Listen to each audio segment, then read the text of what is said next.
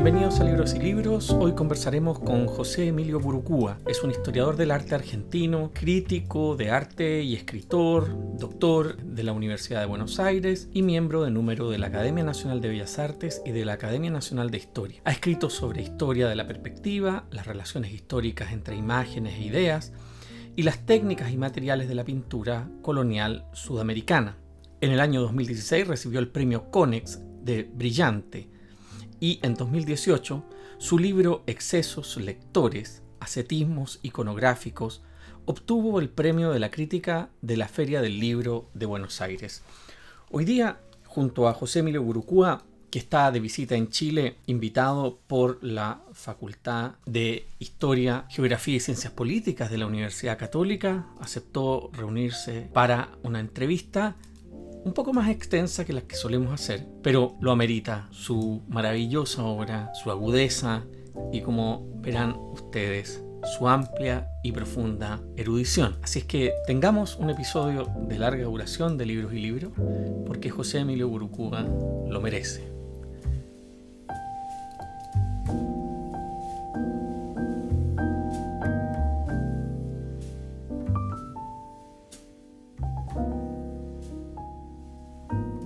Hola, bienvenidos a Libros y Libros. Hoy día nos reunimos a conversar con José Emilio Burucúa, un escritor prolífico, como ya dije en la presentación. Pero entre todos esos libros hay uno que ha sido publicado recientemente, podríamos decir, el 2018, con Ampersand, una editorial que llega a Chile, que se puede comprar también en las plataformas de compra de libros físicos por internet, y que se titula Excesos lectores, ascetismos iconográficos. Hola José Emilio, muchas gracias por estar en Libros y Libros. ¿Qué tal? Muchas gracias, eh, gracias por la invitación, Pablo, muchas gracias. José Emilio, este libro es un libro sobre libros toda la colección en realidad, que dirige Graciela Baticuore, una especialista en historia de la lectura, sobre todo de la lectura en el Río de la Plata y en Brasil, que tiene un libro muy bello sobre la, mujer y la lectora romántica. Ella es la que ha tenido la idea de confiarnos a algunos de sus amigos y de sus colegas esta suerte de memorias de lecturas. Así es como nace entonces este, este volumen que en tu caso lo asumiste cronológicamente. Así es, sí, sí. Eh, eh, es notable porque los más maduros, digamos, de, los autores de esos libritos, eh, casi todos hemos elegido el criterio cronológico.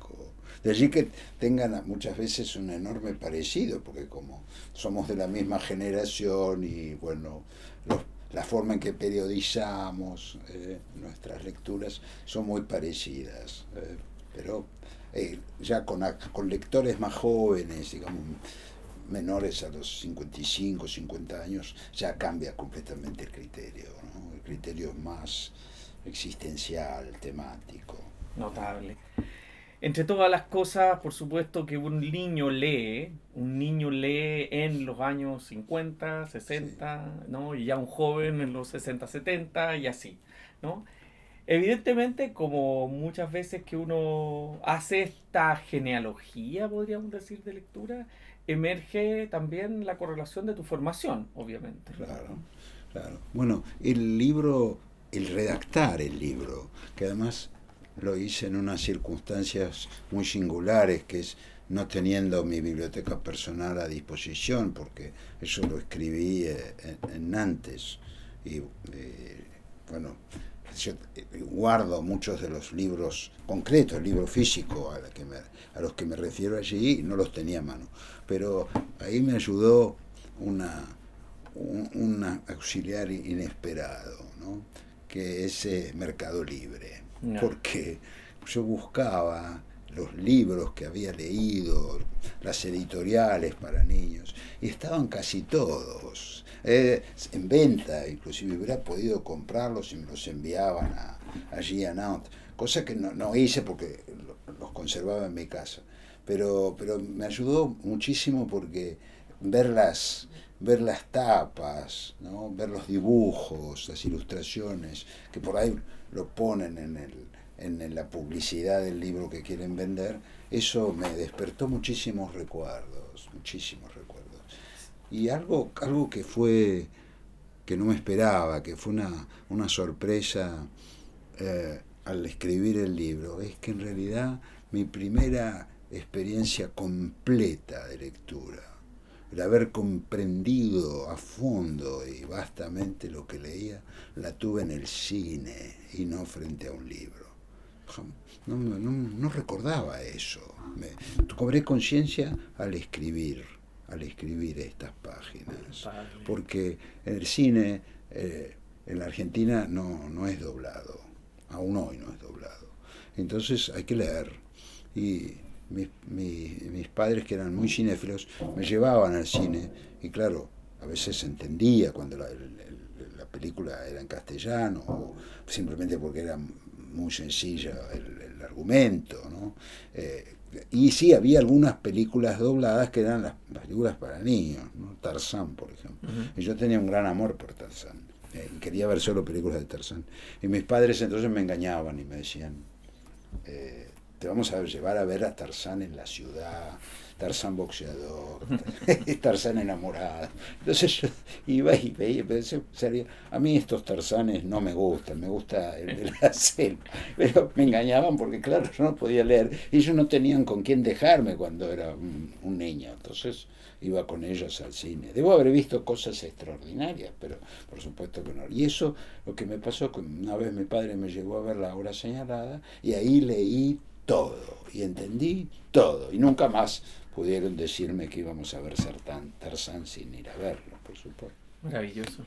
Y, y, en este proceso, tal como tú describes, que fuiste buscando los libros y, en esta correlación con Internet, aparece, aparece la relación de un mapa editorial muy sabroso, ¿no? porque, porque vas construyendo al mismo tiempo de esta cronología de tu vida y de la lectura, vas construyendo ese mapa editorial, ¿no? que, que hoy día, mirado retrospectivamente, es impresionante para ti mismo. Claro, sí, sí. Eh, y los, eh, eh, te referís más que nada a las colecciones, sí, claro. la, la, famosa colección Villiquen, por ejemplo, esa fue, fue un, una fuente de, saber para mí eh, absolutamente eh, fuera de serie.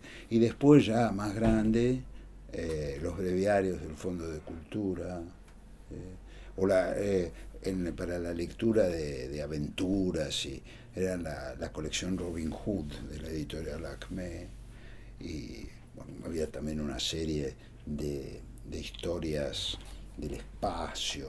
Que eran todas colecciones especiales. Más tarde la, Minotauro, que eran, eran este, ficciones de misterio.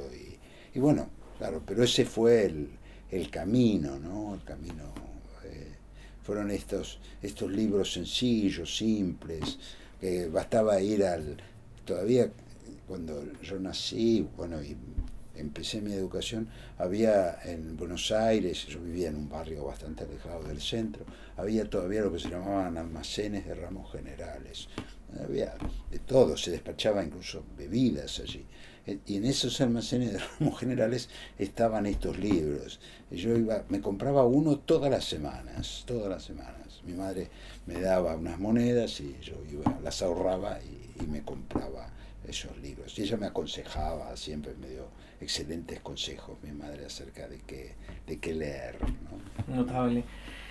En este proceso de formación, eh, además va avanzando en tu relación con los idiomas, con la lengua. Está muy bien tratado esto en el libro, está muy claro cómo va llegando la lengua, las lenguas, los idiomas. Digo la lengua también por los códigos que vas abriendo, vas abriendo códigos visuales, códigos, podríamos decir, de las lenguas antiguas, códigos que tienen que ver con la interpretación literaria y la interpretación histórica. cuando reuniste todo ese material aquí, cuando leíste finalmente el manuscrito, también construyes otro mapa, ¿no? otro, otro, otro recorrido en ese sentido. Sí. Eh, y, eso plasma muy bien, quiero decir, como la cuestión latinoamericana, ¿no? Ah, ah, claro, sí, sí. También escribiéndolo uno se da cuenta de que, bueno, uno no es un europeo, y que tiene esa, eh, esa polifonía, ¿no? Que hay en nuestros países, que es un fenómeno que ahora ya lo veo desde, desde una edad avanzada y lo veo como una riqueza eh, extraordinaria, ¿no? Eh, insustituible. Y me doy cuenta de que muchos, muchos colegas europeos no tienen esa, esa experiencia mm. del, del polimorfismo, ¿no?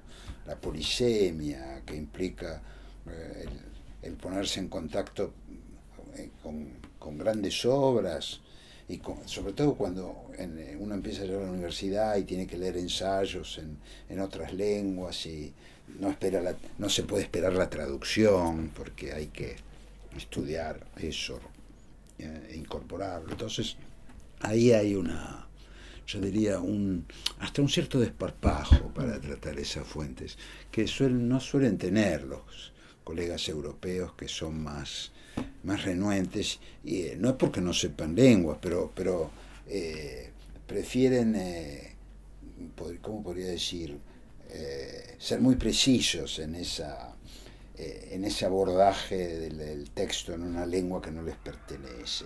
En cambio, me da la sensación de que los, norte, los latinoamericanos, los latinoamericanos tenemos un cierto, una cierta ligereza que, bueno, puede tener sus inconvenientes, ¿no?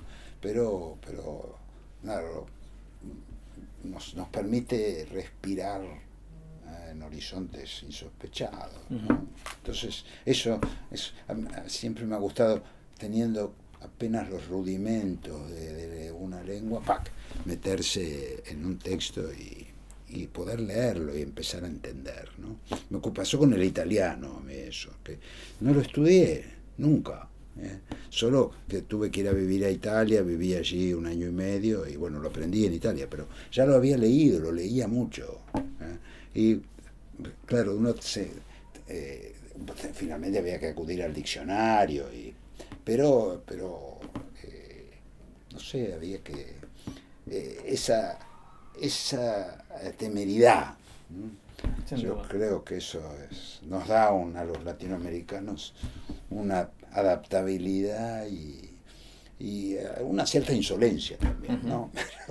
Ahora, cuando, cuando tú vas relatando, como decía antes, vas también entrando al ámbito de tu conocimiento de la historia, que finalmente va a ser la disciplina, digamos, en la que vas a hacer, digamos, tu vida a través de un camino que, que tiene nombres extranjeros, que tiene maestros argentinos, y que tiene otros sujetos que son maestros del tiempo, ¿no? Como la presencia de Avi Barbour, o de Zuccari, o de Lomazzo, ¿no?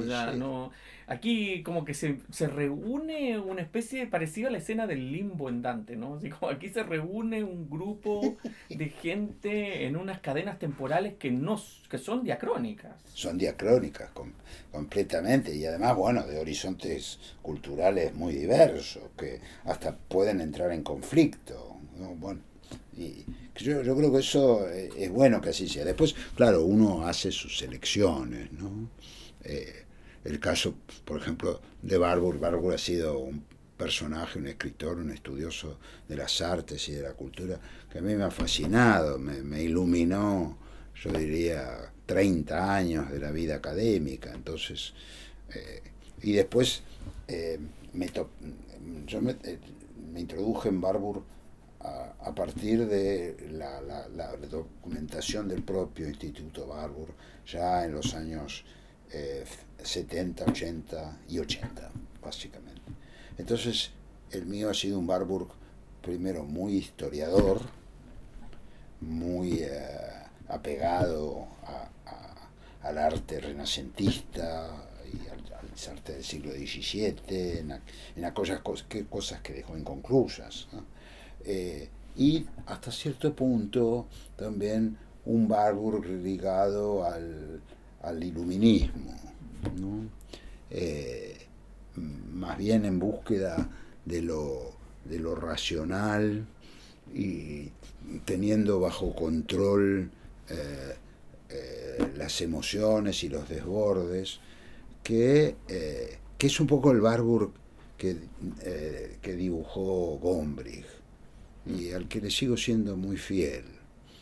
Eh, cuando a partir de los 90, mediados de los 90, irrumpe otro Barbour, que más que historiador es el antropólogo, que es eh, perfectamente factible y legítimo hacer esa lectura ¿no? de Barbour. Barbour mismo no se decidió, creo yo, de manera taxativa acerca de ser un historiador de la cultura o más bien un antropólogo. En este sentido, eh, no, no decidió si lo que él auscultaba, lo que él exploraba, eran objetos muy determinados por el tiempo y el espacio en el que habían sido fabricados, producidos, o bien si él, él eh, buscaba lo que podríamos llamar constantes universales, es decir, si iba a ser la historia o la etnología. Yo creo que él mismo estuvo en en, este, en este vaivén. Pero bueno, eso permite que alguien pueda decir, no, yo me decido por el Barbour historiador, yo me decido por el Barbour etnólogo. Entonces, a partir de los 90, mediados de los 90, empieza el Barbour a, prevalecer, creo yo, el Barbour etnólogo, ¿no? con un abordaje muy eh, psicológico de la figura del propio Warburg y, de, y por consiguiente de lo que podría ser el emergente de su obra. Y ahí apare, aparecen cosas, claro, ah, que se dan de puntapiés con la del, del, del Warburg historiador que podría buscar lo, lo, único, lo específico, lo explicable solo a partir de, de un determinado contexto histórico y social de la obra. Entonces, bueno, ahí hay una discusión. Y en ese, en ese proceso que tú explicas muy bien, que tiene que ver con tu formación como historiador del arte, como estudioso de las imágenes, van, van produciéndose encuentros que están relatados todos con libros específicos, con la editorial y el año. No, que eso es lo interesante del libro, porque en el fondo eh, dejas al lector lleno de lecturas posibles, ¿no? desde tu infancia hasta este momento, ¿no? En el fondo en que cierras el libro. Y quiero, quiero comentar una cosa muy especial que tiene un, un apéndice, este libro, donde está la lista de todos los libros. Eso es una idea de Graciela Baticore. ¿eh? Lo tienen todos los libros de esta serie. Bueno, sí, Pero, pero hay que darle la épica, ¿no? De la lectura que estamos haciendo. Y en el proceso describes también cómo lees cuando eres niño, cómo lees cuando eres joven, cómo vas estudiando, qué sé yo. Pero en un momento, eh, como que el tono de la cosa se pone seria. ¿no? Cuando ya entras, podríamos decir, a la facultad y entras a una especialidad y tienes compañeros que empiezan a aportar cosas específicas y hacen como una especie de equipo, ¿no? Y lo describen muy bien, con nombre, y es muy entretenido eso, ¿no? Pero, pero mi pregunta va sobre ¿cuánto de esa cultura de estudio sientes que todavía permanece, que fue muy marcadora de ese momento? Eh, yo te diría que esa forma que cultivamos en, en aquellos tiempos, eran los 60, donde estaba esa idea de lo colectivo, muy fuerte. Y entonces estaba el, intercambio intenso. ¿no? Eh, eso me, me, ha quedado. Eh, de hecho, ese libro es, extraño en mi última momento de, en el último momento de mi carrera, porque eh, yo tiendo desde hace unos 25 años a trabajar con otras personas y a escribir con otras personas. No puedo, no me siento muy solitario y muy perdido cuando cuando encaro un texto solo. Tengo que hacerlo a veces, no tengo más remedio. Pero, no, pero prefiero lo otro y creo que esa preferencia por el trabajo con otra persona o con otras personas para escribir, para escribir, no solamente para estudiar el tema, intercambiar ideas, sino sacar un texto juntos. eso yo creo que lo, lo he heredado de aquel momento vida colectiva tan intenso que tiene que ver con la juventud, este, los amores, y, en fin, las, las amistades. Queda, queda, muy, queda muy, muy claro. Eh, en, es, en ese momento también eh, surgen, digamos, los temas que yo diría hasta el día de hoy permanecen, como los elefantes, por ejemplo. Sí, tal cual, tal cual.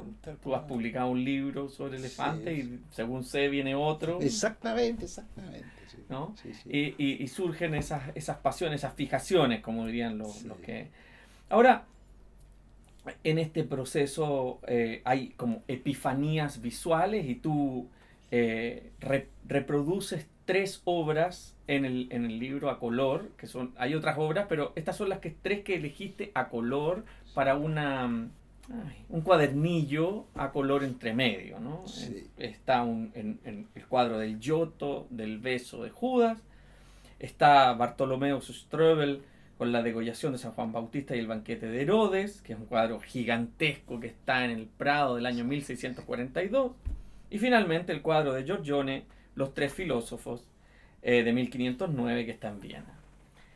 Eso debe haber sido difícil elegir tres. Eh, Porque comparativamente con los miles de libros que tenemos aquí. Sí, claro, sí. Por eso puse lo de los, los las austeridades. Porque claro, hay una aluvión ahí de textos, de, pero no, no así de imágenes, ¿no? No no, no abrumé con las imágenes, al contrario. Entonces, eh, lo cierto es que fue complicado. Y, y, fue más que nada emocional. Eh, fue tratar de recordar cuáles habían sido las imágenes de esos momentos, ¿no? porque eh, el primero que ha citado el Giotto se corresponde con la infancia, ¿no? el, el, de Strober se corresponde con la adolescencia y el de Giorgione con la ancianidad, digamos. ¿no? Y bueno, entonces lo que yo traté es de, en cada una de esas partes, que son las partes de la, de la vida, según quería, según el, el famoso dibujo de, de Bobilus, ¿no? donde están las edades del ser humano y eh, a qué correspondería, a qué mineral, a qué animal, eh, este, a qué temple de ánimo se corresponde cada una de las edades. Esa es, un poco la, la, estructura del libro. Y entonces lo que tuve que hacer es tratar de recordar qué, cuáles obras, ah, más que desde el punto de vista del intelecto, habían tenido un impacto emocional eh, en, en, mi memoria y quedaban como tales en, la, en el recuerdo. ¿no? Y ahí apareció el, el fresco de Giotto, que sí, yo lo he visto muchas veces, he ido a verlo a las Scrovegni, pero no, no, me había dado cuenta que tenía tanta importancia para lo que fuera mi primera experiencia del mundo de la imagen. Y que y fue, yo lo explico ahí, es porque cuando, cuando me enfermaba, que era frecuente, frecuente en la niñez tener resfríos, gripes y demás, eh, yo tenía ese libro donde estaba la imagen de Giotto justo frente a mis ojos. Yo dormía en la biblioteca de mi padre, ahí tenía. Entonces eh, mi madre me daba ese libro para mí y ahí fue que encontré esa... Y además era el tiempo que estaba estudiando el catecismo para hacer la primera comunión. Entonces esa imagen de, de Giotto, del Cristo, ¿no? con esa cara sublime y en el fondo triste, ¿no? con la, la casca con, la cara casi animalesca de Judas que lo besa, me había impresionado muchísimo, muchísimo. Y siempre iba y la miraba, hasta con temor, con cierto temor. Después el de Strobel fue el cuadro, mi abuela me llevó a, cuando en uno, ella viajaba frecuentemente a Europa porque era española y una tía mía vivía en París y ella iba a ver a, a su hija y a sus nietos allá y una vez me llevó y entonces fuimos al Prado. Y yo quedé encandilado con el Prado y con ese cuadro en particular. me acuerdo que salimos de una escalera y me encontré, debe haber sido uno de los primeros que vi, claro, una, una envergadura, un tamaño y una importancia que no tenía nada de lo que yo hubiera podido ver en Buenos Aires. Entonces fue un shock, eso, un shock. Y por eso lo puse. Y después el otro es porque, simplemente porque eh, lo miro siempre, es un cuadro de una gran belleza. Siempre lo miro y, y me doy cuenta de que cada vez me identifico más con, con el anciano que está allí. Entonces, que es, que es el, el más misterioso de los personajes. Entonces, claro, porque no sabe muy bien qué va a ser de él, como yo tampoco sé muy bien qué va a ser de mí. Entonces, este, esa es la razón. Es más que nada emocional, ¿no?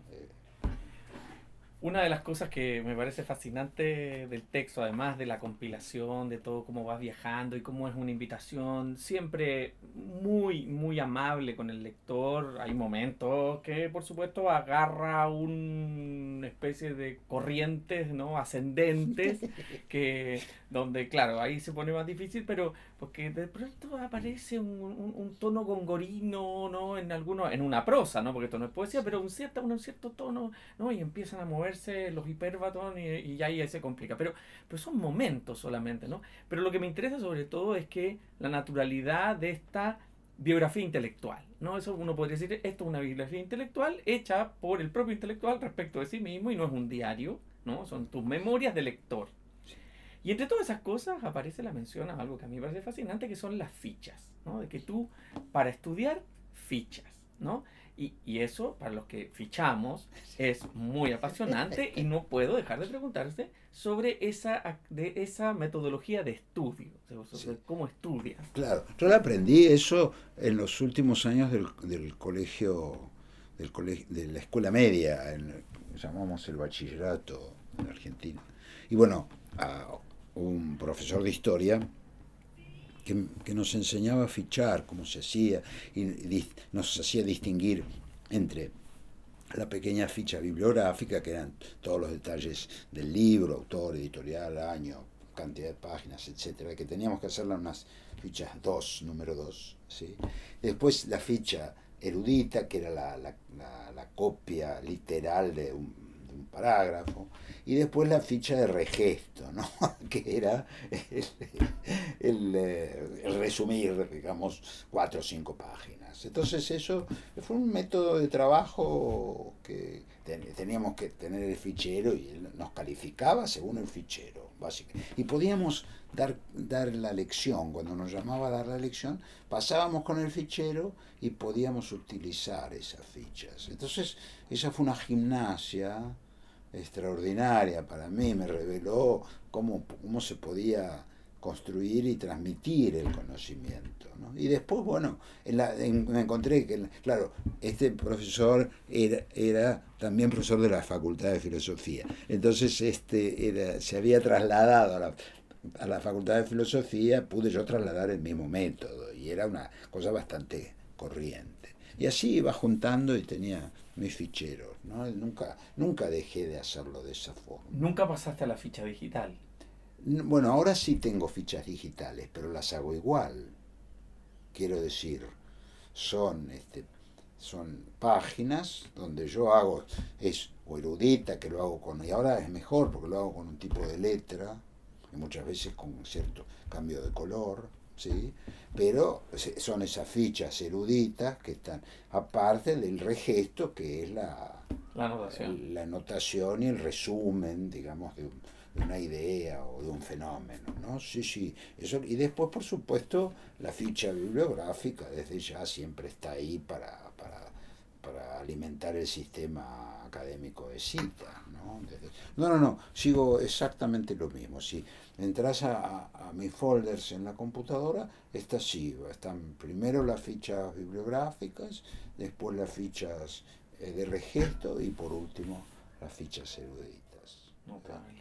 Eso se siente en el texto porque entre hay momentos en que estás avanzando y hay otros en que vas a ciertos pasajes específicos y se produce la cita, sobre todo cuando ya entras a explicar más bien cuando tú ya empiezas a escribir, Y que uno diría que ahí se produce un giro. ¿no? Una es la cosa del lector que lee, el lector que se forma, y luego llega un momento en que este lector empieza a escribir. ¿No? Y, y, ahí, eh, inevitablemente, eh, quiero preguntarte por porque tú pones al comienzo del libro esa historia también como escritor y agradeces a los editores que te han, que te han publicado, ¿cómo fue para José Emilio Burucúa escribir ese momento, pasar a la escritura de libros, no, no, no de artículos? Sí, no. sí. bueno, eh, en, en mi adolescencia, por ejemplo, yo no tenía facilidad para escribir. Ah, incluso las, las notas de, eh, en los tres primeros años del secundario era castellano, cuarto y quinto era literatura española, cuarto y literatura americana, quinto. Los tres primeros años yo saqué bajas notas en, en castellano, porque me costaba mucho redactar, mucho. Eh, cometía errores garrafales de concordancia. Eh, y fue mi madre la que, la que me, enseñó, en el sentido que, bueno, se sentó a mi lado y me dijo, bueno, ahora vas a escribir sobre este tema. Y, bueno, ella fue muy lectora, entonces me podía corregir, después me decía, no, mira esto. Eh, y fue ella la que hizo que ya en cuarto año, cuando tenía que escribir sobre libros, los libros de la literatura española, ahí ya empecé a tener un poco más de habilidad. Pero siempre me costó mucho, me costó mucho. Hasta ahora la madurez, donde no te voy a decir como el Martín Fierro que las frases me van brotando como agua del manantial, pero eh, tengo más soltura. Pero ha sido un largo, no sé, trabajo, como, una palabra italiana que es un lungo laborío, mm. sería de, eh, ahora no, eh, ahora me siento, me siento ligero cuando escribo, no me cuesta, pero, pero han sido décadas ¿eh? en que me ha costado mucho escribir con claridad y, sin complicaciones. En ese sentido me ayudó mucho el leer a los autores ingleses y tratar de imitarlos con la, en la concisión, ¿no? evitar muchas subordinadas. pasar al laconismo de las lenguas anglosajonas. Claro, porque el, la, el, francés, sobre todo, la subordinada dentro de la subordinada, hace que sean a veces laberínticos. ¿eh? Y el español también. Y el español también, el español también, sí, sí, claro. Voy a tomarme de ese español porque tú recuerdas varias veces en el libro que estás en permanente lectura del Quijote de la Mancha. Así es, así es, sí, sí, sí. Siempre lo termino y lo vuelvo a empezar. Sí, sí. Sí, es una cosa que me ha fascinado desde, chico. ¿eh? Así es. ¿Y hay otro libro más que vuelva así de fuerte? Eh, sí, hay uno. Pero es más reciente, el Quijote viene de hay uno y es este, la historia de Genji, escrita por la dama Murasaki. Sí, ese libro, ese es otro libro que, me cambió completamente la cabeza. Claro, porque fue un libro que, eh, con el que me, me enfrenté, digamos, ya tarde, ya tarde por supuesto que no, no en japonés, porque no sé japonés, pero sí en la versión inglesa de Whaley, que es muy linda, muy linda. Y fue la primera. Entonces tienes esa cosa de, la, de, una cierta ingenuidad para traducir el texto. Y, y claro, encontrarme ya un, casi un sexagenario con algo que uno no, no ha leído nada ni siquiera próximo. Ah, y de esa calidad, y con esa capacidad de arrebatarte del mundo cotidiano y del horizonte ah, habitual de tu cultura, de arrancarte por completo. Y, eh, fue, fue una experiencia que trato de, reeditar siempre.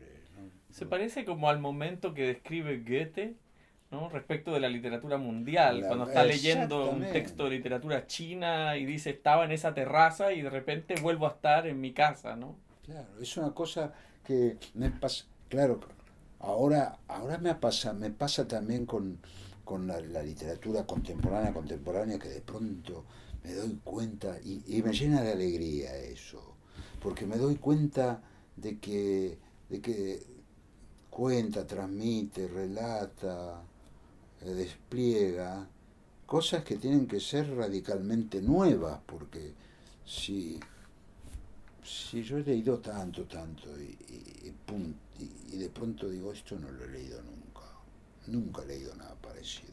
Entonces, eso me llena de alegría, porque quiere decir que, que estamos quizás sin darnos demasiada cuenta, estamos en un momento de gran efervescencia de la poesía, de la literatura, y que eso se va a ver cuando haya una cierta perspectiva. Por ejemplo, eh, cierta literatura rusa de, los últimos años, ¿no? Eh, los textos de esta periodista, escritora que ganó el premio Nobel, la Svetlana eh, Alexievich, esos cuentos, esas historias de Chernobyl, ¿no? Yo me quedé atónito leyéndolas, nunca había leído nada parecido, nunca, nunca.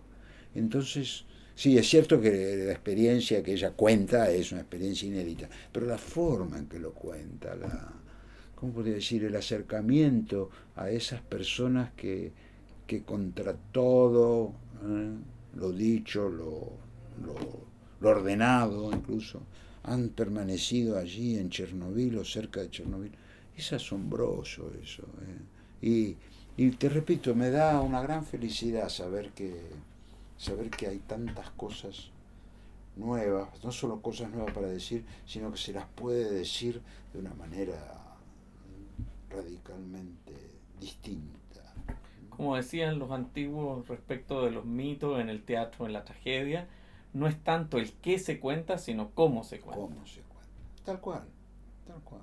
¿Sí? Por ahí son cosas que han estado siempre ahí, pero cómo se... Después otro que me... pero no, no es tan tan contemporáneo, pero sí lo fue. Para mí es Vasily Grossman, ¿no? Vasily Grossman, claro, él lo escribió, su libro Vida y Destino, creo que a fines de los 50 y principios de los 60. No lo pudo publicar enseguida ahí.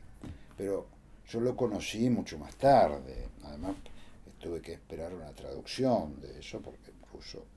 Bueno, y finalmente lo leí.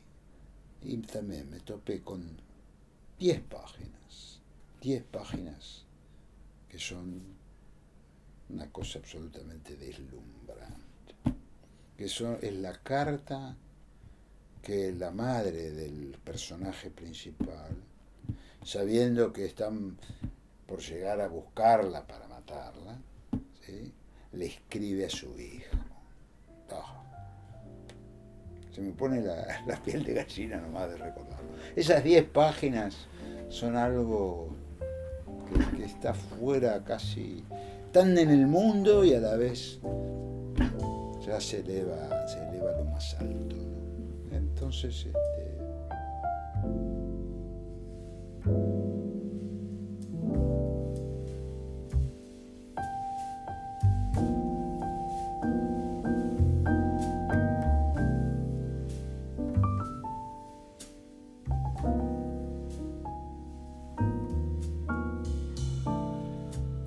eso es lo que está en el libro de manera muy, muy elocuente, que es, eh, digamos, es tan vívida, ¿no? La, la, el hecho de que vas pasando por los libros y, vas tomando en cada uno, podríamos decir, estos, estos momentos, ¿no? Relevantes, y vas armando esto de manera muy gentil con el lector pero al mismo tiempo la cosa va en un increchendo en que ya hacia la, desde las páginas 130 en adelante, entramos ya en tu periodo mayor, digamos, maduro, y por lo tanto entras también en todo lo que ha sido la literatura renacimental o del manierismo o del barroco, qué sé yo, que, que has ido explorando para tus otros, tus otros libros. ¿no? Y entre, entre todas esas cosas, además está el anuncio de tu estudio esto sobre la lengua macarrónica, ¿no? que me encantaría que pudieras adelantarnos algo. Digamos. ¿Cómo no? Sí.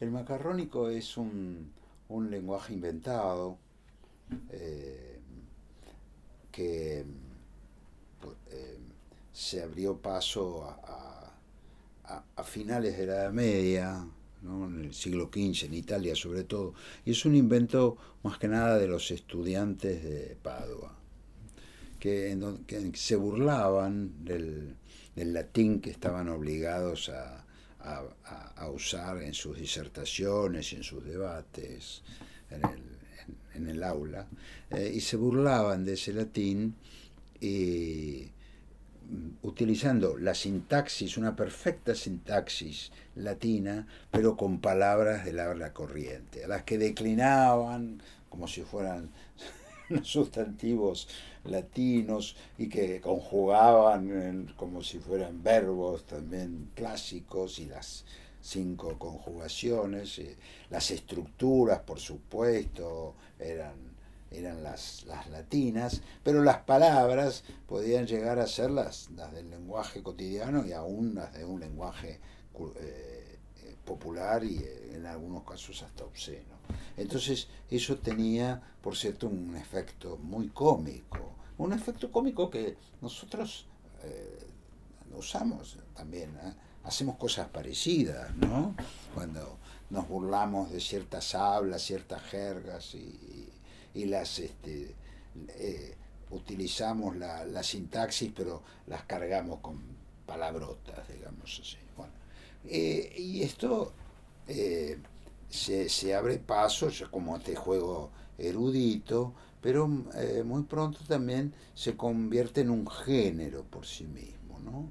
En la, hay, hay cuentos en, en macarrónico, poemas, himnos en macarrónico, hasta que eh, Teófilo Folengo, un monje benedictino, escribe un poema épico, grotesco, que son miles de versos, son 25 cantos, y que se llama el Baldus.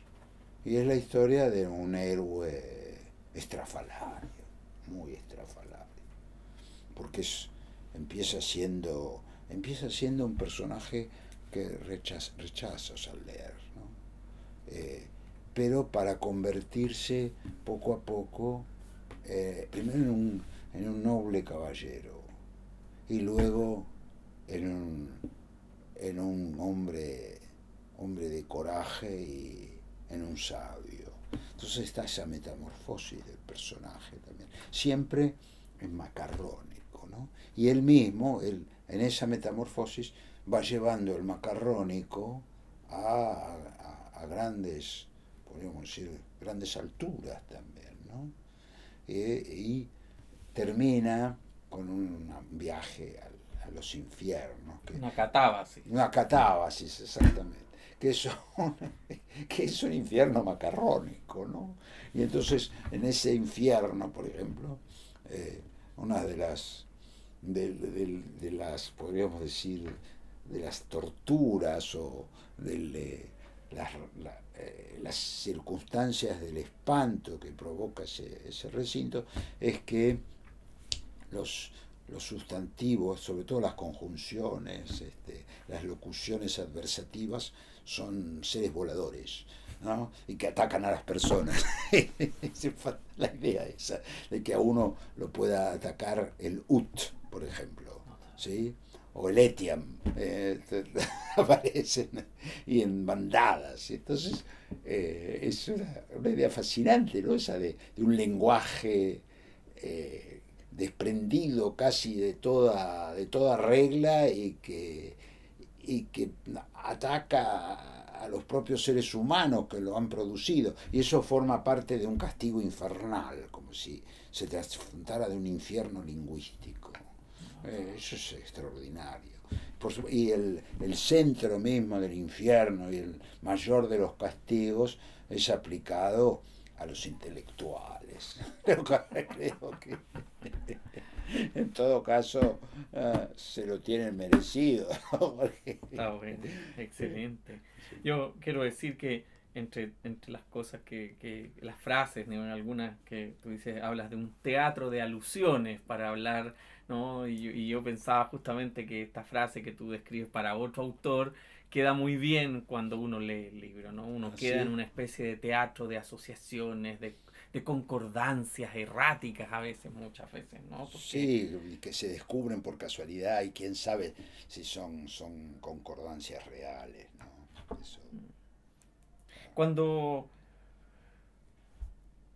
cuando llegas al, al, final, digamos, de, que al final, que es un final abierto, porque aquí estamos conversando sobre el libro, em, también, digamos, aludes a todo ese universo de cosas que uno encuentra que no busca, ¿no? Eh, y, que, y que las bibliotecas antiguas, por supuesto, tenían mucho más, cuando uno se podía pasear por los pasillos, y sobre todo cuando eran ficheros físicos, porque esos ficheros físicos había uno a veces se detenía en cosas que no buscaba.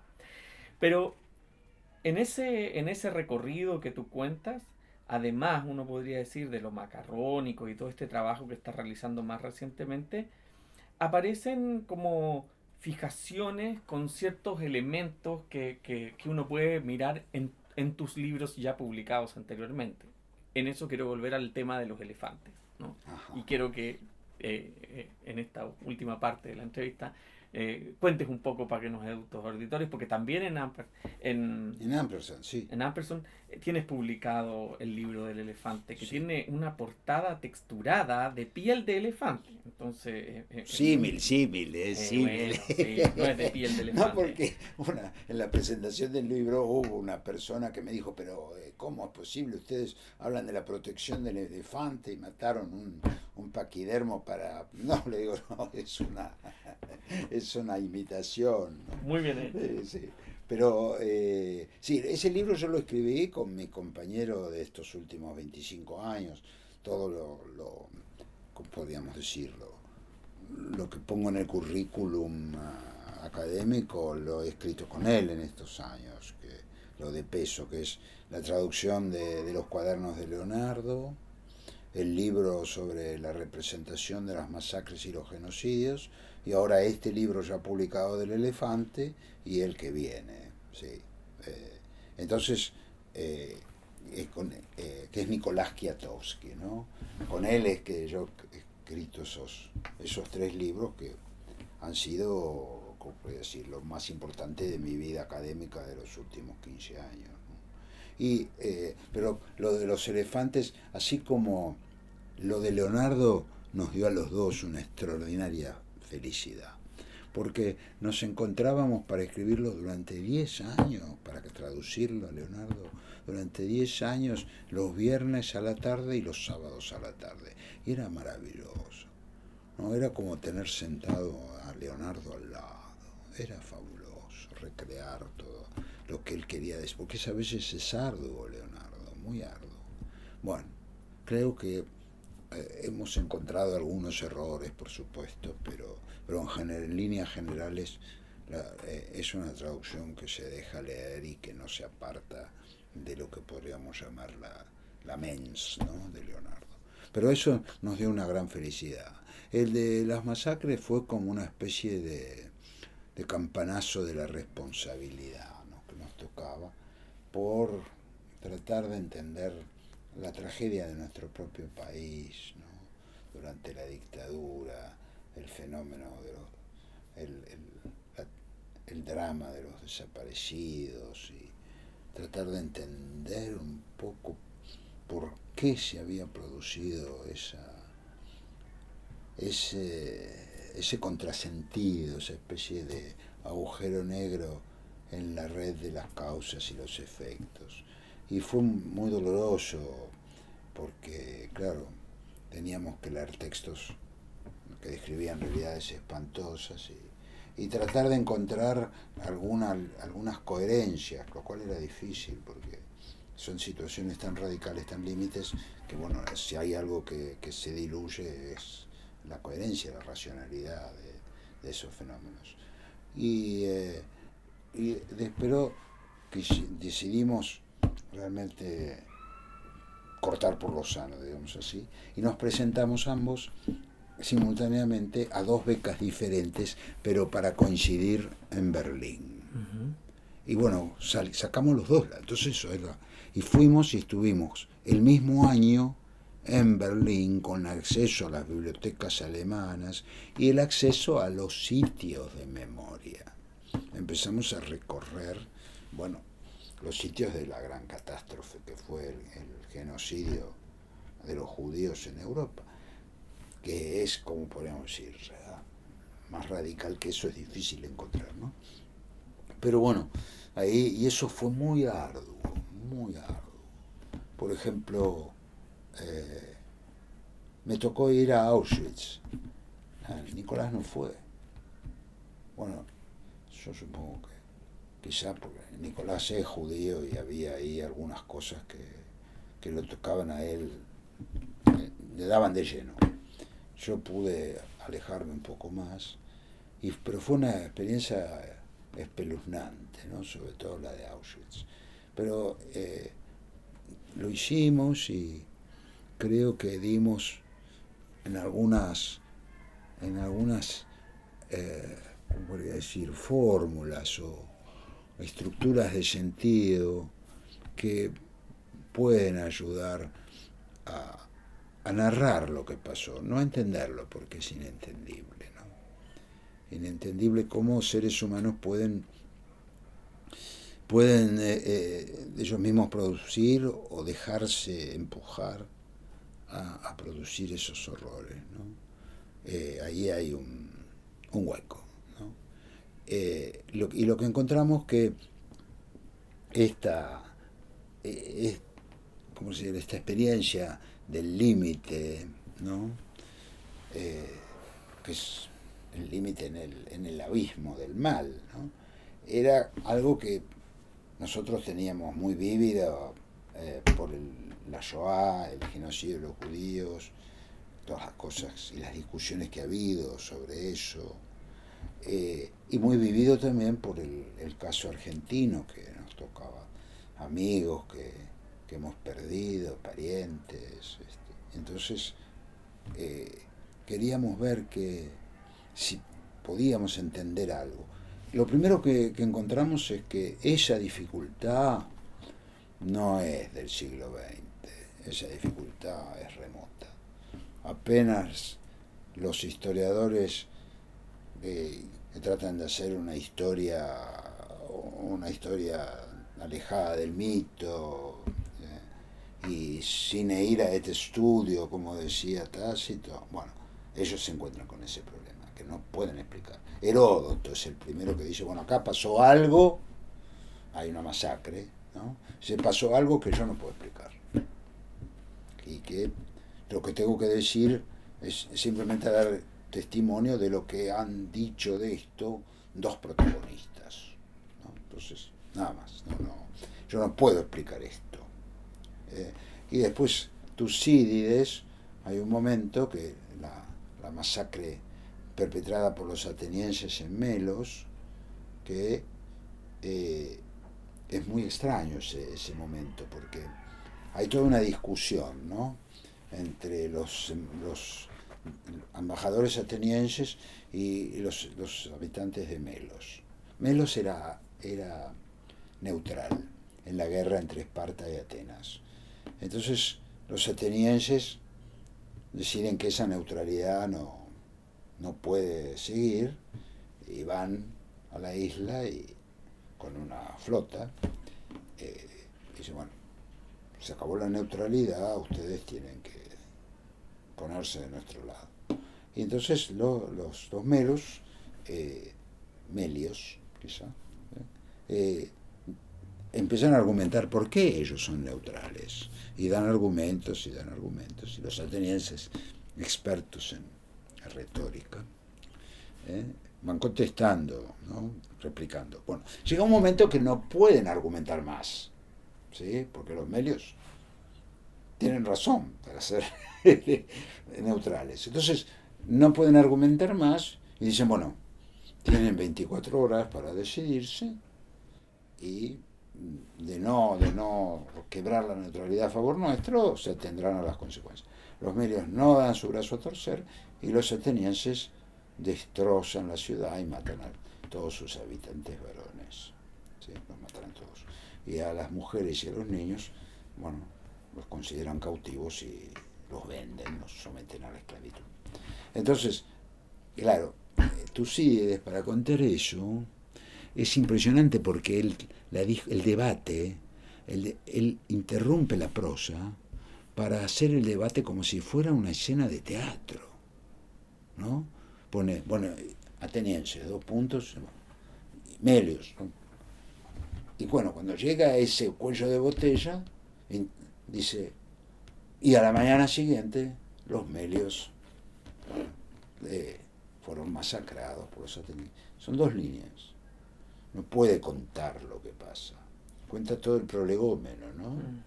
Entonces, eh, eso es algo que, ya los antiguos percibieron. Lo mismo en, en tiempo de las grandes matanzas entre católicos y protestantes. También dice, bueno, acá no, no. Solamente si ah, podemos pensar en una posesión demoníaca, ¿no? Entonces, que existe esa, esa dificultad.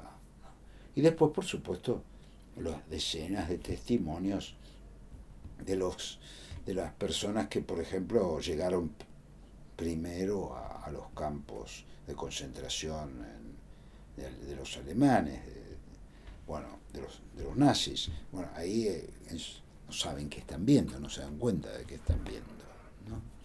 Eh, así que eh, se han buscado finalmente desde la antigüedad grandes metáforas ¿no? para poder decir, eso, decir algo y contar algo. La primera metáfora es la de la animalización, ¿no? es, decir, ahí lo que hay, la, la, la, masacre de seres humanos es una, una acción casi de caza del hombre por el hombre.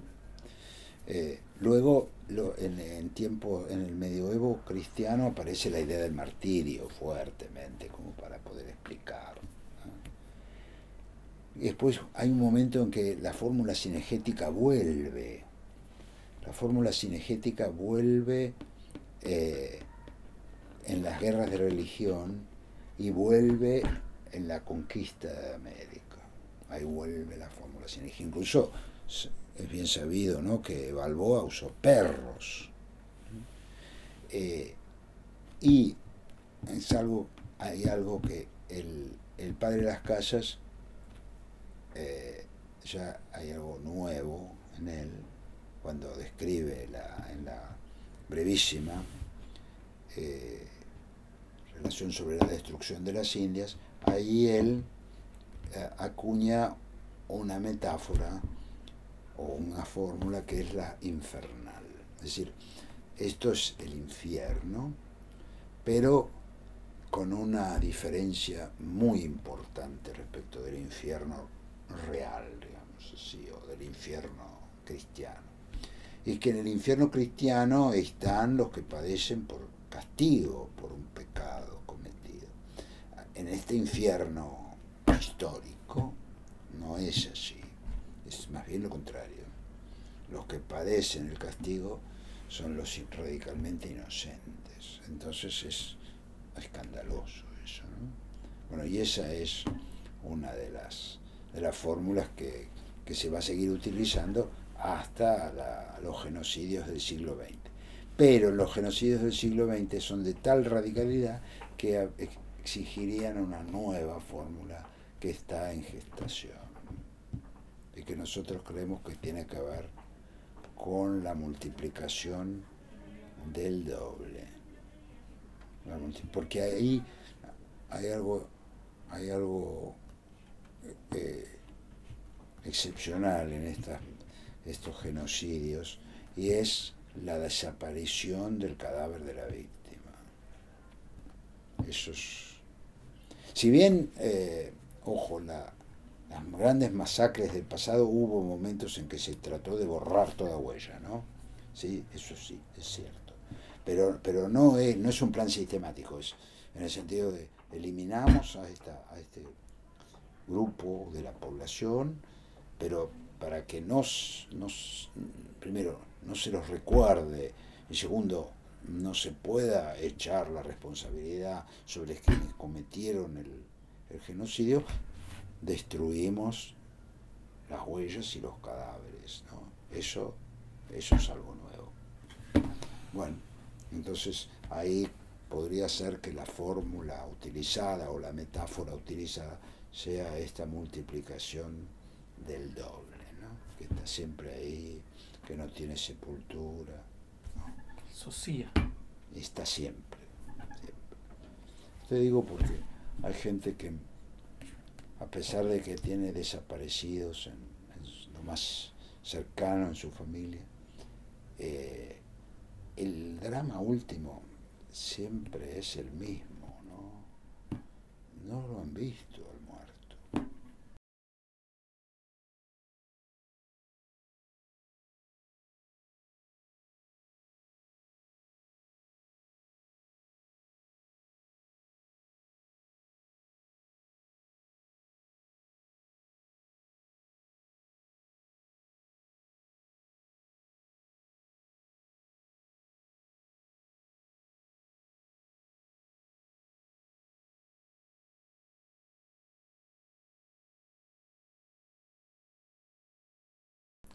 Bueno, en el relato de la Ilíada, eh, digamos, hay algunas menciones en la petición precisamente del cuerpo de Héctor. tal cual. Pero después en la Odisea está Elpenor. Pero tal cual, Elpenor, es el caso de Elpenor, que pide que por favor lo... lo claro, que en la catarsis le pide que por favor lo entierre.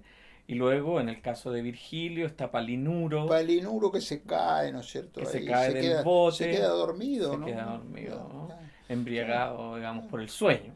Claro, y bueno, pero eso, eso que no, una vida no está concluida hasta que el cadáver no aparece y se puede dar testimonio de que el muerto está muerto. Es la antigua, nada Entonces, eh, eso es una cosa, por ejemplo, ¿no? Hay gente que me ha contado que ellos saben que sus parientes han, muerto, están muertos, ¿sí? Pero, si y de hecho ha ocurrido, si ellos le dicen, lo vimos en tal lugar, van a buscarlo.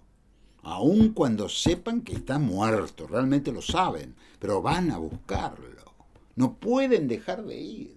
Es una cosa. ¿no? Y de alguna manera para completar, digamos, porque este es el motivo, podríamos decir, profundo del libro, pero hay un motivo metafórico del libro, que es el elefante. Bueno, sí, el elefante. El elefante, ¿por qué el elefante? Mira, el elefante es producto de, una, ¿cómo podría decir? Serendipity, serendipity. Resulta que eh, eh, yo estaba antes en esos lugares de intensa felicidad para los profesores, que son los momentos en que no tenemos que dar clase durante largo tiempo y podemos estar en la, en la biblioteca. Bueno, hay, hay lugares que es así, uno puede presentarse y saca una beca y va. Entonces, el Instituto de, Estudios Avanzados de Nantes es eso. Eh, y ahí fue fantástico, porque pude ir un, nueve meses, un año académico entero.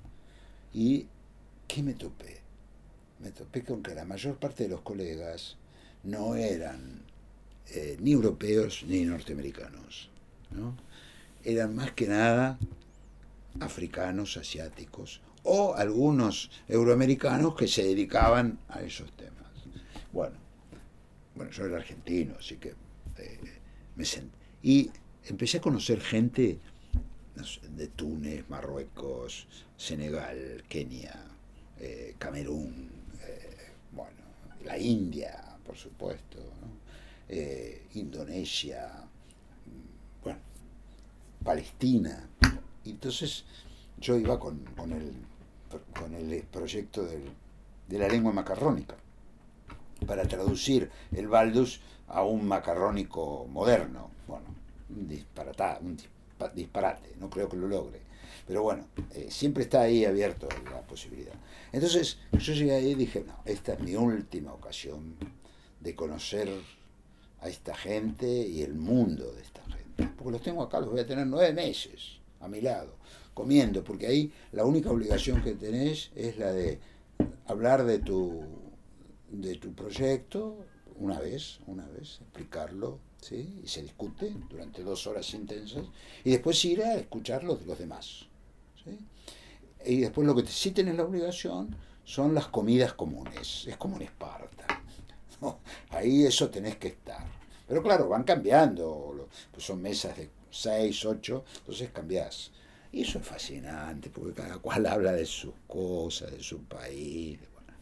era, es fascinante. Entonces, las cosas que uno aprende ahí, había una, una chica de, de Tamil Nadu, es en el sur de la India, que bueno, eh, llegan con ese hándicap los, los, colegas de la India, que es, ellos hablan hindi, la lengua local, el bengalí, el inglés y alguna cosa más cuando tienen 13 años. Entonces son ya está, es imposible alcanzarlos porque no, no conocen tres alfabetos y bueno, entonces ¿cómo, cómo hace uno?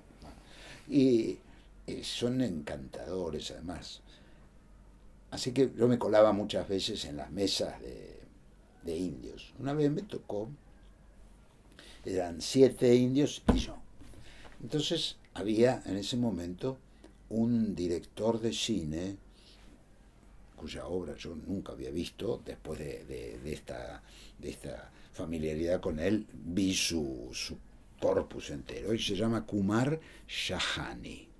Bueno, un artista, fue, él fue el asistente de Bresson. Bueno, una cosa maravillosa. Eh, entonces un hombre de una inteligencia. Día dice, bueno, vamos, él ordenaba un poco era la figura consular y digo, bueno, Kumar, ¿de qué vamos a hablar hoy? Y hoy podríamos hablar, por ejemplo, del subjuntivo. ¿Del subjuntivo? ¿Por qué? Porque cada vez se usa menos el subjuntivo. Tanto, el inglés ya directamente ha desaparecido, en el francés el pasado desapareció, tiene razón. digo, bueno, en castellano todavía conservamos el pasado. Ah, muy bien por ustedes, dice, pero traten de no perderlo. Cosa que en la Argentina se está perdiendo, se está perdiendo. Eh, en general, no, te doy un ejemplo, no se dice, me dijo que me pusiera, o me dijo que viniera, sino que se tiende a decir una, un pleonasmo espantoso, me dijo que venga. Es como si me dieran una trompada en el plexo solar. Pero bueno, es, esa es la tendencia. Entonces, tienes razón. Entonces digo, Kumar, tenés razón. Es una Dice, ¿por qué es eso? Entonces empiezan las especulaciones. No, no bueno, era razones. Había uno ahí que habló de problemas este, lingüísticos y bueno, la dificultad de los, de los tiempos del subjuntivo, de la conjugación, la confusión con otros tiempos y modos, bueno, la confusión eh, meramente verbal, podría decir. Dijo, no, no, yo creo que es porque tiene la duda, el expresar la duda, que es lo que expresa el subjuntivo, el expresar el deseo mm, no cumplido por el que se va a, trabajar, eh, es algo cada vez más sitiado, cada vez más acosado, por la indicación de lo que debes hacer y el imperativo de lo que debes hacer. Ah, me pareció fascinante. No, non so se sarà vero, como decía un profesor, que, ma è molto carino. y entonces él un día hace la gran pregunta que me lleva a los elefantes. Dice, ¿Cuál es en Occidente? Porque claro, si era una mesa, en esa mesa había siete de la India y yo que era el, el, occidental, entre comillas, me dice, en Occidente, ¿cuál es el animal que mejor simboliza, simboliza al ser humano? Ah, digo, Kumar, me agarraste. tengo que pensarlo, eso no te, así a boca de jarro no te puedo contestar, no lo sé. Bueno, entonces fui y me empecé a mirar y, ahí encuentro que, no sorpresa, uno de los, son muchos los animales que nosotros utilizamos, sobre todo los relacionamos con, con vicios y defectos, ¿no? el astuto es el zorro, el cruel es el lobo, etc. Y, y entonces me encuentro que el animal que simboliza al ser humano en su, en su mejor aspecto, tanto en su grandeza como en su generosidad y, y, su bondad, es el elefante. Ahí, eso fue una sorpresa para mí. Me lo encuentro en los apólogos, en los bestiarios, este, en, las, en las fábulas. Entonces, a, las, a la semana siguiente, que nos habíamos, quedado en que iba a tener la respuesta, le digo, mira, Kumar, creo que en Occidente es el elefante, no puede ser. Entonces tuve que dar una especie de charla sobre lo que había encontrado, porque esa es otra posibilidad que tenés ahí, se organiza, si alguien tiene algo que decir, se organiza una charla y va la gente y escucha y discute. Y ahí entonces presenté el primer esbozo y eh, lo convencí a, Nicolás Kiatowski y bueno, y empezamos a estudiar sistemáticamente que la historia del elefante, la historia tanto natural eh, como simbólica, digamos, del elefante. Y eso es lo que nos llevó a, a escribir el libro, el primer tomo, que terminábamos con la ilustración. Y después, entonces, el segundo lo dedicamos al 19 y al 20, ¿no? El elefante. Pero, claro, ahí este, eh, cambia. El, y lo interesante del primer volumen creo que es que hemos probado que la idea que los europeos y Occidente tienen del elefante es una herencia de la India viene de ahí, se forma a partir de lo que transmitió la India. Persia. Exactamente, por allí pasa, ¿no? Ese es el circuito. Persia, Turquía en muchos casos, y bueno, se desparrama por Europa. Pero es esa, de nosotros, nuestra, ¿cómo podríamos decir? Nuestra experiencia del elefante la hemos recibido de la India y hemos transitado por... Claro, porque la cosa cambia completamente cuando los europeos empiezan a tener la experiencia del elefante africano, que es otro animal, otro animal distinto. ¿no? no es doméstico, para empezar. Entonces no hay esa contigüidad entre el elefante y el ser humano que hay en la India. Perfecta contigüidad. Es un poco como la historia que cuenta Michel Pastoreau a propósito del león, cuando el león pasa a ser el animal rey, ¿no? Exactamente, cuando habla de la muerte del, oso. del, oso. ¿no? El oso que es el rey, ¿cómo le llama? El rey de puesto, el rey, sí, el rey de puesto. El rey de puesto, sí. Claro, exactamente, el león, ¿no? También cambia. Y el elefante es este eh, hasta, a cierto, hasta cierto punto es así en Occidente que en varios momentos es el símbolo de Cristo es un símbolo de Cristo. Entonces, eh, ahí eso nos llamaba la atención. ¿Y por qué es esto? Y tiene que ver con, ese, esa especie de fantasía, o de, que después resulta no ser una fantasía. Porque el elefante de la India es un ser muy, muy cercano al ser humano, eh, muy cercano. Entonces, es una sí es una fantasía, porque hay, se habla de, hay casos de memoria que son, son realmente tan, tan estrafalarios que, resultan increíbles. ¿no? Eh, pero de todas maneras hay algo de, de, una proximidad ¿eh? entre los elefantes y, el ser humano. ¿Y, el, y ahí los primates no, no aparecieron? Un gorila, un chimpancé. lo que pasa es que los primates, esos en la tradición occidental, hasta el siglo XIX, y bueno, a la teoría de la evolución, los primates eran vistos como una caricatura del ser humano, ¿no? Una, un ser humano grotesco en todo caso, lo grotesco del ser humano aparecía ahí. La imitación, pero una imitación basada de, vaciada de contenido. Entonces, eh, la, claro, la evolución nos ha, nos ha colocado de frente al parentesco, ahora no cabe duda, nosotros somos primos hermanos del chimpancé, del gorila, del orangután. Pero no, no van a aparecer como símbolos de lo humano. Mm. Bueno, porque además para ser un símbolo tiene que ser algo en apariencia diferente, que de pronto... Eh, el, rara vez el mono es eso, ¿no? Sí, aunque, por ejemplo, Kafka sí va, eh, va a tratar el mono de una manera diferente, no nueva, ¿eh? pero diferente.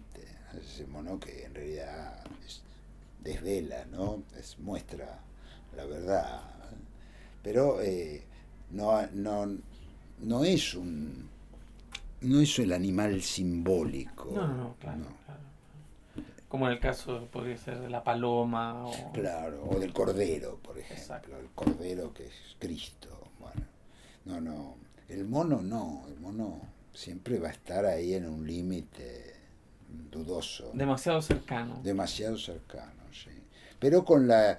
Eso cambia, ¿eh? En, los, en el siglo XX cambia, indudablemente, porque, bueno, hay una realidad desvelada científicamente, que es la de nuestro parentesco tan cercano.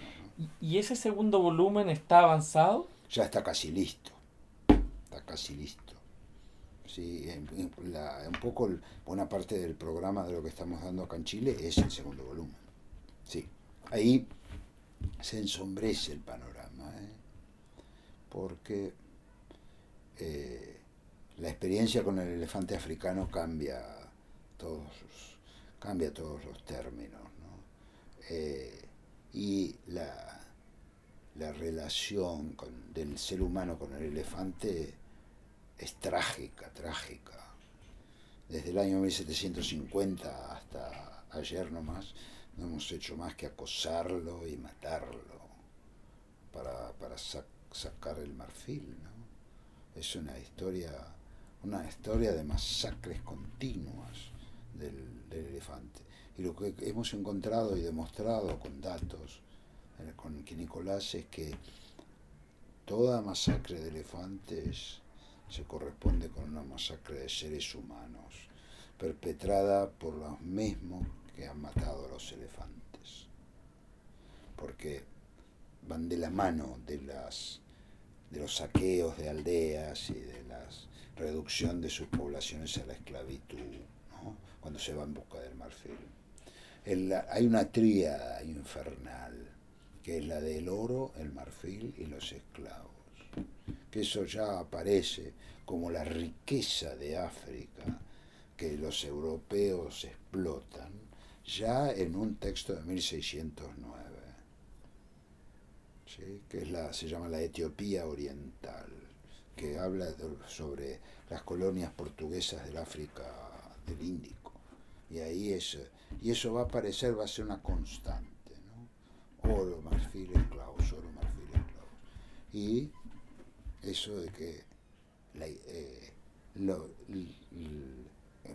tenemos este, datos concretos de fechas, lugares, eh, donde se produce la gran, una gran matanza de elefantes para extraerles el marfil, y es, concomitante, dicho por la misma gente, ¿no? la el saqueo de las aldeas, la matanza de mujeres y niños y, el, eh, el, secuestro de, los varones para, para, hacer primero el acarreo del marfil hasta la costa y después en la costa la venta como esclavos. Así que eso, ese es, por eso el panorama es más oscuro en esta, sobre el sobre la tapa que imita la piel del elefante va a haber una mancha roja. Eh, alguno va a preguntar si es de sangre real. No, no, es una tinta roja. Notable, notable, porque de alguna manera cuando uno eh, hace el recorrido contigo de todo, de todos estos libros, de todas estas listas de Recuerda este, este libro de Girolamo Cardano, ¿no? Eh, oh. Mis libros. Ah, claro. Sí, exactamente. Oh, qué personaje. Qué personaje. Hubiera querido traducir el, el Tratado de los Sueños de Cardano, ¿no? personaje extraordinario, claro. Eh, él hace la lista de sus libros, claro. Y él escribe también su vida, ¿no? Y qué, qué extraño. Cuando él sigue como el hilo de su vida, es el de, el de sus relaciones con el, con el daimon particular, ¿no? Que le dice cosas. ¿Sí? El genius. El G habla con él, ¿no? Y le aconseja. en esa circunstancia tan desgraciada de la vida de Cardano, cuando ejecutan a su hijo, lo matan, ¿no? Entonces ahí es el genio el que lo consuela, es un personaje fascinante. Bueno, yo creo que tu libro tiene algo de eso, ¿no? En esta idea de los libros, de tus libros, de esa construcción de una biblioteca. Y no puedo... ¿Cómo es la historia física de esta biblioteca? Bueno, la historia física, sí.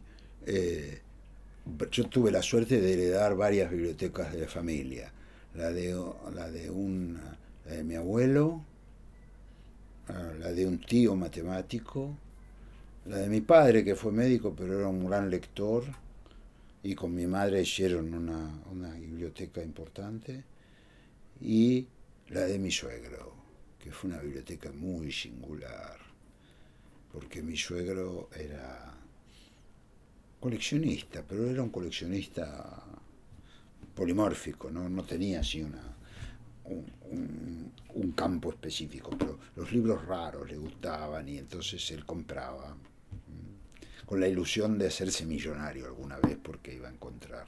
Bueno, y encontró una, un Quijote antiguo, muy antiguo, que eh, en la edición de la primera parte de 1608 y la edición, la primera edición de la segunda parte, del 15, ¿no? Eh, y bueno, nos lo dejó a mi mujer y a mí como legado.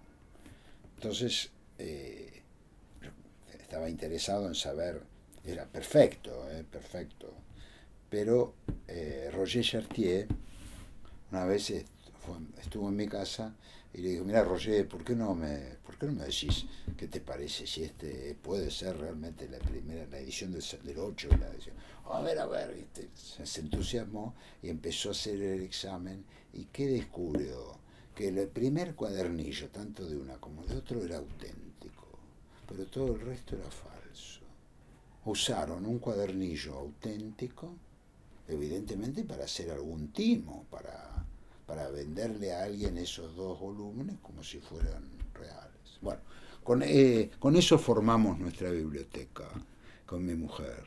Y llegó un momento en el año alrededor de 2014-2015 que ya había libros por todas partes, en mi casa no se podía estar. Entonces hicimos, donamos toda esa biblioteca familiar a la Biblioteca Nacional. Y está ahí, y se llama Biblioteca Schreiber, que es el nombre de mi mujer Schreiber Burukua. Y el ex libris es un elefante. Excelente.